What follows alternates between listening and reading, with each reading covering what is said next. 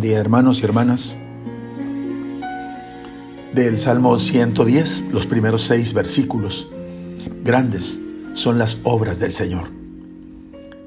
Se ensalzan en este salmo diversos atributos divinos.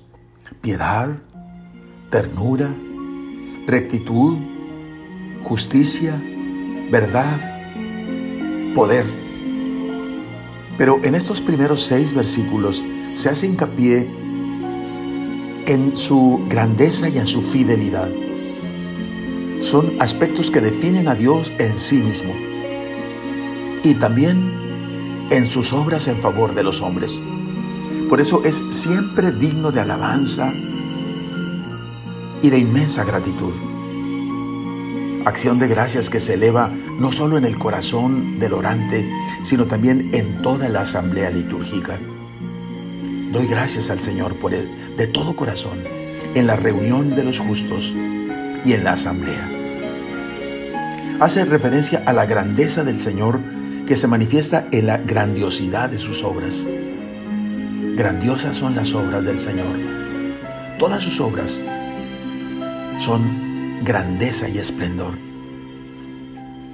El corazón del Salmo se encuentra como un himno a la alianza que ya se enuncia en el versículo 5. Se acuerda para siempre de su alianza.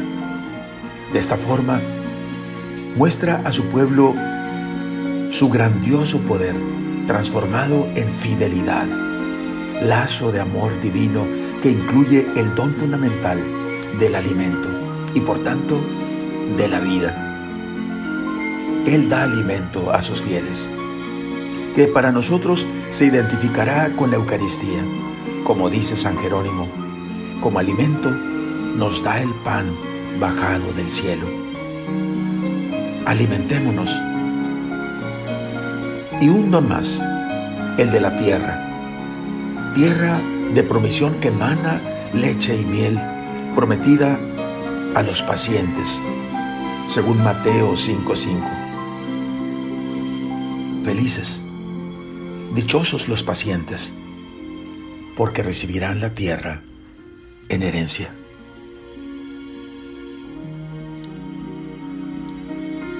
Demos de corazón, hermanos, gracias al Señor, porque grandes son sus obras. Oremos. Junto con el salmista, Señor, y junto con toda la asamblea litúrgica, queremos unir también nuestra acción de gracias, porque tus obras son grandes, son portentosas. Has realizado con nosotros, Señor, la más grande obra, tu salvación sobre nuestras vidas. Y eso nos permite, Señor, mantener el corazón en una actitud permanente de acción de gracias y de alabanza.